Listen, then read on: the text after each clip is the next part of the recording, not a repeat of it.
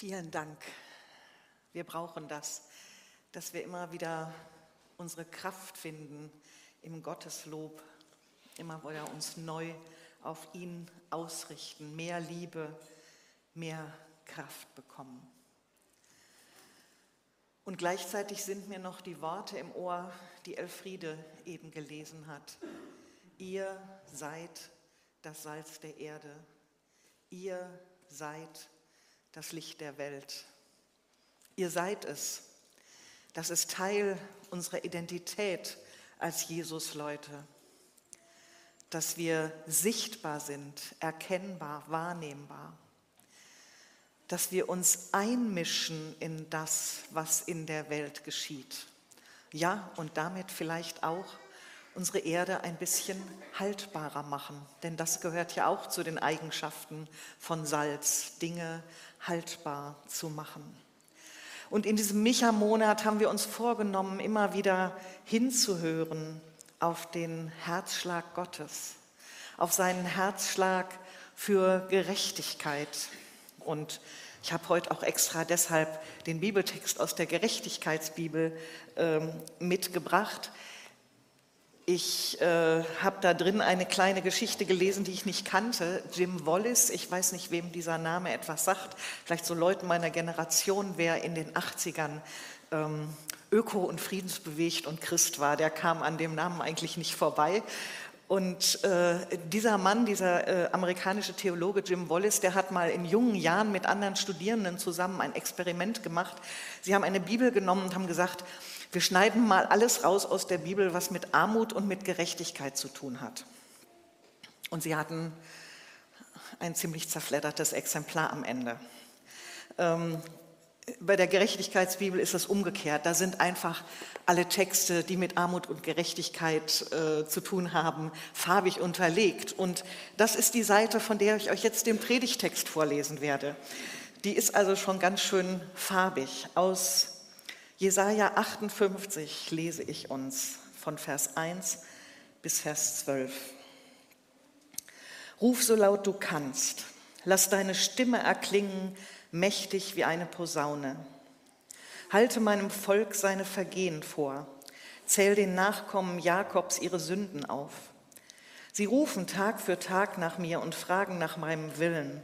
Sie gehen gern zum Tempel in meine Nähe weil sie sich für ein frommes Volk halten, das nach den Geboten seines Gottes lebt. Darum fordern sie von mir auch ihre wohlverdienten Rechte. Warum siehst du es nicht, wenn wir fasten, werfen sie mir vor. Wir plagen uns, aber du scheinst es nicht einmal zu merken. Darauf antworte ich, wie verbringt ihr denn eure Fastentage? Ihr geht wie gewöhnlich euren Geschäften nach und treibt eure Arbeiter noch mehr an als sonst. Ihr fastet zwar, aber gleichzeitig zankt und streitet ihr und schlagt mit roher Faust zu. Wenn das ein Fasten sein soll, dann höre ich eure Gebete nicht. Denkt ihr mir einen Gefallen zu tun, wenn ihr euch selbst quält und nichts esst und trinkt, wenn ihr den Kopf hängen lasst und euch in Trauernkleidern in die Asche setzt? Nennt ihr so etwas Fasten? Ist das ein Tag, an dem ich, der Herr, Freude habe? Nein, ein Fasten, das mir gefällt, sieht anders aus. Löst die Fesseln der Menschen, die ihr zu Unrecht gefangen haltet. Befreit sie vom drückenden Joch der Sklaverei und gebt ihnen ihre Freiheit wieder. Schafft jede Art von Unterdrückung ab. Gebt den Hungrigen zu essen. Nehmt Obdachlose bei euch auf. Und wenn ihr einem begegnet, der in Lumpen herumläuft, gebt ihm Kleider. Helft, wo ihr könnt und verschließt eure Augen nicht vor den Nöten eurer Mitmenschen. Dann wird mein Licht eure Dunkelheit vertreiben wie die Morgensonne, und in kurzer Zeit sind eure Wunden geheilt. Eure barmherzigen Taten gehen vor euch her, meine Macht und Herrlichkeit beschließt euren Zug. Wenn ihr dann zu mir ruft, werde ich euch antworten. Wenn ihr um Hilfe schreit, ich, werde ich sagen, ja, hier bin ich. Beseitigt jede Art von Unterdrückung, Hört auf, verächtlich mit dem Finger auf andere zu zeigen. Macht Schluss mit aller Verleumdung. Nehmt euch der Hungernden an und gebt ihnen zu essen, versorgt die Notleidenden mit allem Nötigen. Dann wird mein Licht eure Finsternis durchbrechen. Die Nacht um euch her wird zum hellen Tag. Immer werde ich euch führen. Auch in der Wüste werde ich euch versorgen. Ich gebe euch Gesundheit und Kraft. Ihr gleicht einem gut bewässerten Garten und einer Quelle, die nie versiegt. Euer Volk wird wieder aufbauen, was seit langem in Trümmern liegt, und wird die alten Mauern wieder errichten. Man nennt euch dann das Volk, das die Lücken der Stadtmauer schließt und das Volk, das die Ruinen bewohnbar macht. Ganz schön viel drin in diesen Sätzen. Und ich finde so ein Wechselbad der Gefühle von Gewalt bis zu großen Verheißungen. Fangen wir mal an am Anfang. Eigentlich sind da Menschen, die machen es gut. Die fragen nach Gott. Das steht hier. Sie rufen Tag für Tag nach mir und fragen nach meinem Willen. Sie gehen gern zum Tempel in meine Nähe. Super. Was will man mehr? Das sind Menschen, die wollen wirklich wissen, was Gottes Wille ist. Die sind nicht gedankenlos, sondern ja, sie fasten, sie richten sich aus auf Gott. Und sie tun das zu einer Zeit, wo das Volk Israel zurück war aus dem Exil. Sie hatten schlimme Zeiten hinter sich, sie hatten Zerstörung hinter sich. Und sie wussten, sie wollten nicht so weitermachen wie vorher und einfach an Gott vorbeileben, sondern sie wollten sich an ihm ausrichten. Und so haben sie erstmal versucht, in ihrer kleinen Welt alles richtig zu machen. Zum Gottesdienst gehen, die Regeln einhalten, fasten, nach Gott fragen. Und trotzdem haben sie irgendwie an dem vorbeigelebt, was Gott wollte. Denn Gott sah nicht nur ihre kleine, begrenzte Welt, ihren kleinen Alltag, sondern Gottes Blick war damals und ist heute größer und weiter. Er sah und er sieht die Gefangenen, die Misshandelten, die Unterdrückten, die Armen, Hungrigen, Obdachlosen. Er sieht sie, der Gott, der jeden sieht. Und er sieht die Zusammenhänge und er sagt den Menschen damals ganz deutlich, verschließt eure Augen nicht. Und er sagt sicher auch, verschließt eure Herzen nicht. Verschließt eure Augen und Herzen nicht vor den Nöten eurer Mitmenschen, der nahen und der fernen. Wenn man so guckt, welche Menschen da genannt werden, habe ich gedacht, ja, das sind einmal Menschen, die wirklich direkt von uns abhängig sind. Sklaverei ist hier, von Sklaverei ist hier zum Beispiel die Rede. Menschen, die von uns abhängig sind, vielleicht als Mitarbeiter, als Arbeitnehmer, als Schüler, Kinder, Menschen, die direkt unserem Einfluss unterliegen. Und auch die, die vielleicht weit weg für uns arbeiten, damit wir das haben, was wir brauchen, die irgendwo weit weg von uns entfernt unsere Kleidung zusammennähen oder unser Essen ernten. Dann ist von Menschen die Rede, die hilfsbedürftig sind, hilfebedürftig, Alte, Kranke, Bürgergeldempfänger, Flüchtlinge, wen auch immer wir heute nennen könnten, Menschen, die einfach am unteren Ende der Skala sind, die es brauchen, dass jemand sie im Blick hat, weil sie mit eigener Kraft nur bedingt sich helfen können. Und dann ist da auf einmal auch noch die Rede davon, hört auf, verächtlich mit dem Finger auf andere zu zeigen, macht Schluss mit aller Verleumdung. Auch da ist noch eine Ebene. Menschen, die uns fremd sind, Menschen, die uns quer gehen. Und heute würden wir dazu nicht, macht, hört auf mit Finger ausstrecken sein, sondern hört auf mit der Diskriminierung. Auch solche Dinge, Gott hat sie im Blick. Und Gott sagt, macht ernst. Es kommt nicht nur darauf an, schöne Lieder zu singen oder ähm, brav zum Gottesdienst zu gehen, sondern es kommt darauf an, dass diese Gerechtigkeit, der Blick für die ganze Welt, dass der sichtbar wird in eurem Handeln. Der Theologe Fred Ritzhaupt hat mal gesagt, heilige Hände beim Lobpreis zu erheben, ist das eine. Sie im alltäglichen Dienen schmutzig zu machen, das andere. Und beides gehört zusammen. Beides dürfen wir nicht voneinander trennen. Wir können nicht auf das eine verzichten, wir können nicht darauf verzichten, uns immer wieder bei Gott auszurichten, ihn zu loben, ihm zu begegnen, aber wir können auch nicht darauf verzichten, in unserem Umfeld und in dem, wo unser Einflussbereich ist, gerecht zu handeln. Und dann entfaltet dieser Text eine großartige Verheißung. Dann wird mein Licht eure Dunkelheit vertreiben wie die Morgensonne. In kurzer Zeit sind eure, Sünden, eure Wunden geheilt. Die Sünden vergeben auch, sicher. Aber auch die Wunden geheilt. Immer werde ich euch führen. Ich werde euch versorgen. Ich gebe euch Gesundheit und Kraft. Man nennt euch dann das Volk, das die Lücken der Stadtmauer schließt und Volk, das die Ruinen bewohnbar macht. Solche Menschen sind nötig, die Ruinen wieder bewohnbar machen, Landstriche, die verwüstet sind, wieder aufbauen, wieder lebenswert machen. Und Gott verheißt all dieses Gute, verheißt er den Menschen, die tatsächlich so leben, wie er das will. Wenn ihr dann zu mir ruft, werde ich euch antworten. Wenn ihr um Hilfe schreit, werde ich sagen, ja, hier bin ich. Was für eine Verheißung.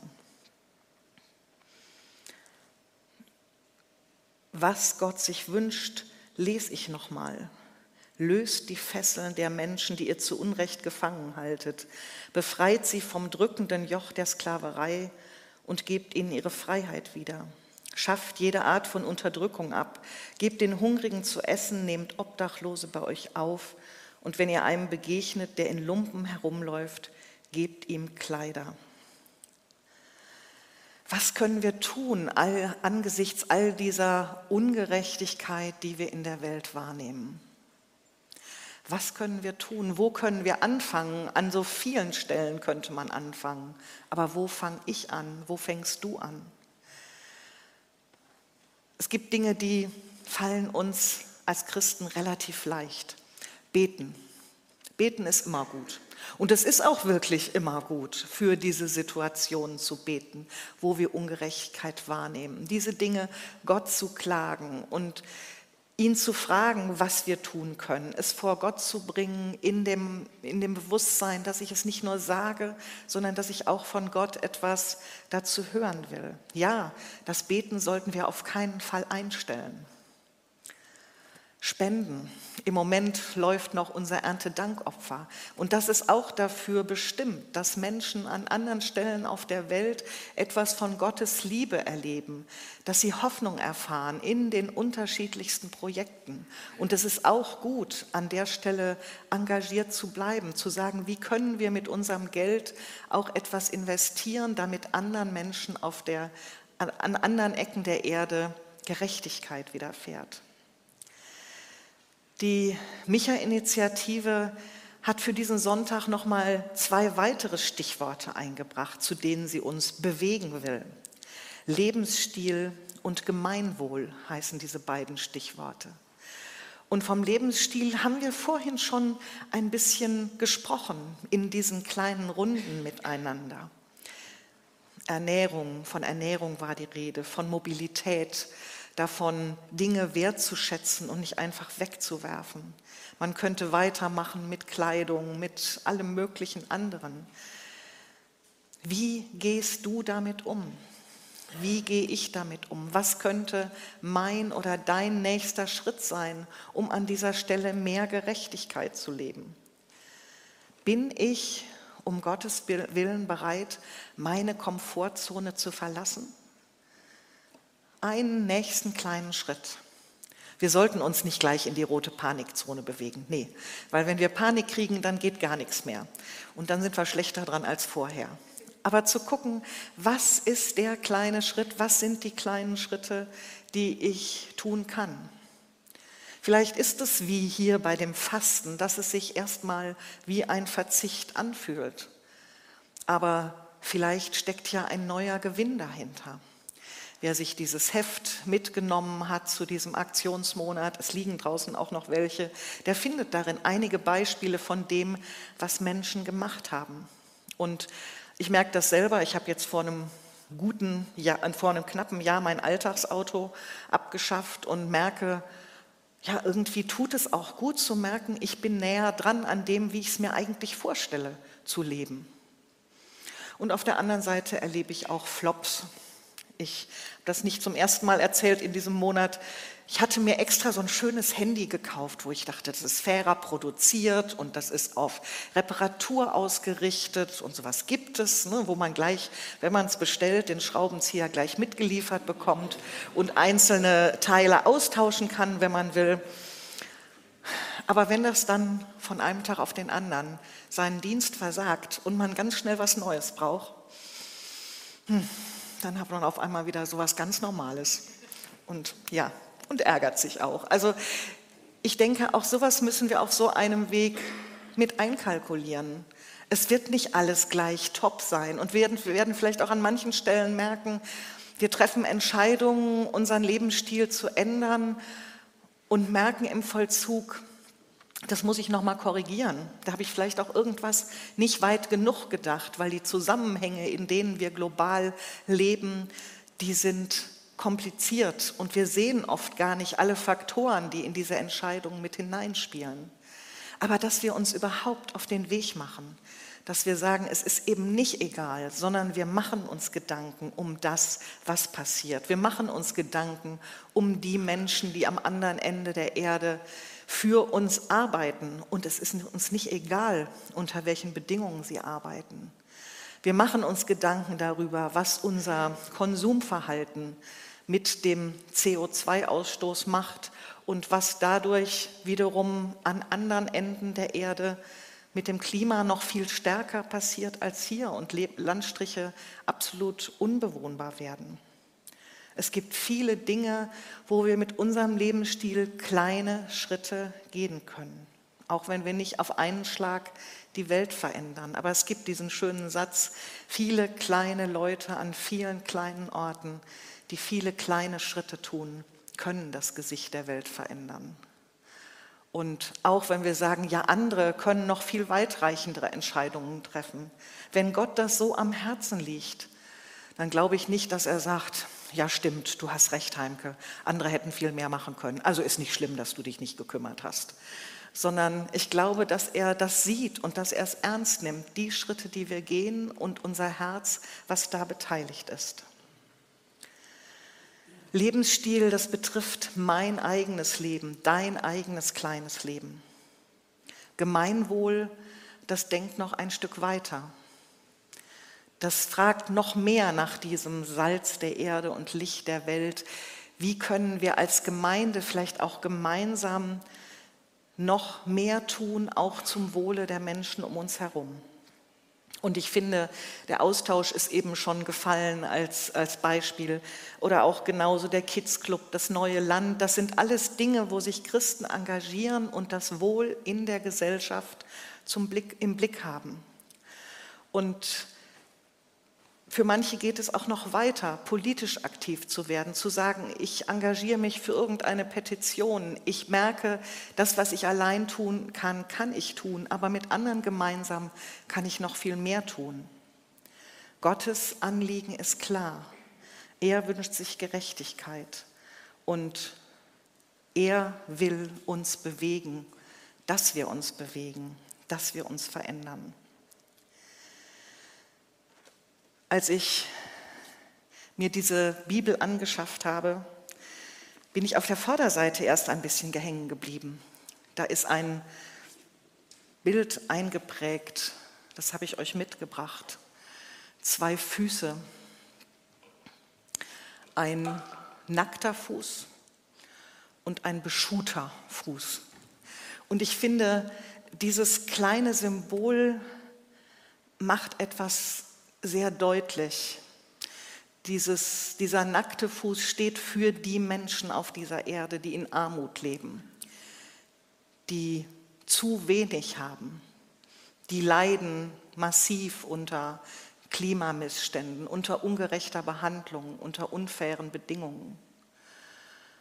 Und der andere Fuß, der in einem guten Schuh steckt, der das hat, was er braucht. Und wenn die da so nebeneinander stehen, wird für mich deutlich, die gehören zusammen. Die Menschheit hat immer beide Füße, den Armen und den Reichen. Weitergehen können diese beiden Füße nur miteinander. Einer ohne den anderen wird humpeln. Wenn der Reiche den Armen aus dem Blick verliert, dann wird irgendwann all das, worauf er gebaut hat, zusammenbrechen. Und wenn der Arme den Reichen aus dem Blick verliert, wird sein Elend auch immer größer. Sie brauchen einander, sie brauchen sich gegenseitig, um weiterzugehen. Denn letzten Endes geht es nicht um ein abstraktes Klima oder einen CO2-Ausstoß oder um irgendwelche Aktionen, irgendwas zu tun. Letzten Endes geht es um Menschen. Letzten Endes geht es um Menschen, die leben wollen, Menschen, die von Gott geliebt sind, genauso wie du und ich von Gott geliebt sind. Menschen der nächsten Generation, Menschen am anderen der Erde, die etwas wert sind, genauso wie du und ich etwas wert sind. Gott will auch für sie das Leben, genauso will er es für, wie er es für dich und mich will. Und das hat nicht nur Jesaja so formuliert, sondern Jesus selbst hat das wieder aufgegriffen. Im Lukasevangelium im vierten Kapitel wird erzählt, wie er nach seiner Taufe, nach seiner Versuchung in der Wüste zum ersten Mal am Sabbat in die Synagoge geht und aus einer Schriftrolle vorliest. Jesaja. Und er liest: Der Geist des Herrn ruht auf mir, weil er mich berufen hat. Er hat mich gesandt, den Armen die frohe Botschaft zu bringen. Ich rufe Freiheit aus für die Gefangenen.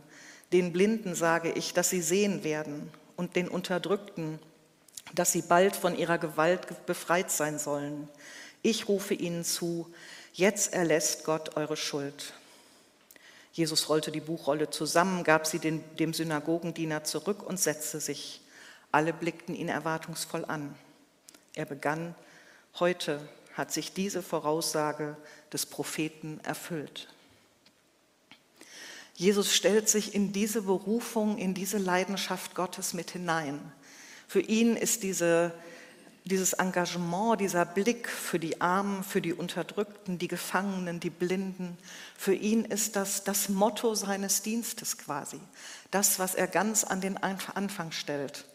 Und da, wo wir uns auf diese Leidenschaft Gottes einlassen, mit unserem Leben, mit dem, was wir tun, im Kleinen und im Großen, da sind wir mit Teil dieser Mission, dieses Anliegens Jesu in dieser Welt.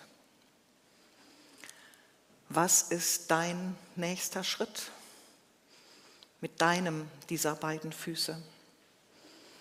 Wozu fordert Gott dich heraus? An einer ganz konkreten einzelnen Stelle. Ich lade dich ein, jetzt eine Zeit noch dir in der Stille zu nehmen und Gott zu fragen, was ist das, was ich als nächstes tun kann? Was legst du mir aufs Herz? Einen kleinen Schritt raus aus meiner persönlichen Komfortzone. Der kann bei dem einen ganz anders aussehen als bei der anderen. Deshalb, was ist dein Schritt? Lasst uns dafür eine Minute uns Zeit nehmen und ich schließe das dann mit einem Gebet ab.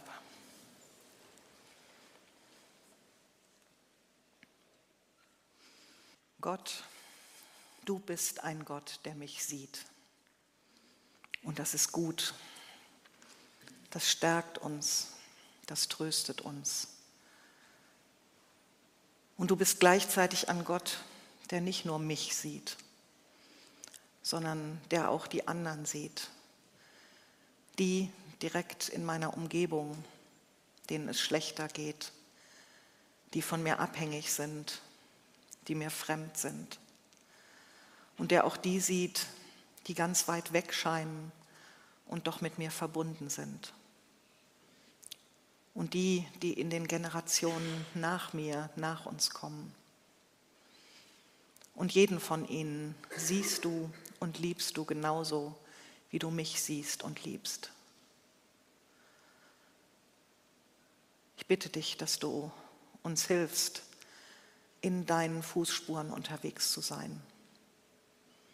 Bitte dich, dass du uns hilfst, mit dem, was du uns aufs Herz legst, wirklich ernst zu machen, den nächsten Schritt zu gehen, deine Gesandten zu sein, Salz dieser Erde, Licht dieser Welt. Wir wollen uns anstecken lassen mit deiner Leidenschaft, deiner Liebe zu den Menschen. Bitte hilf uns dabei. Gib uns deine Kraft und deine Liebe. Amen.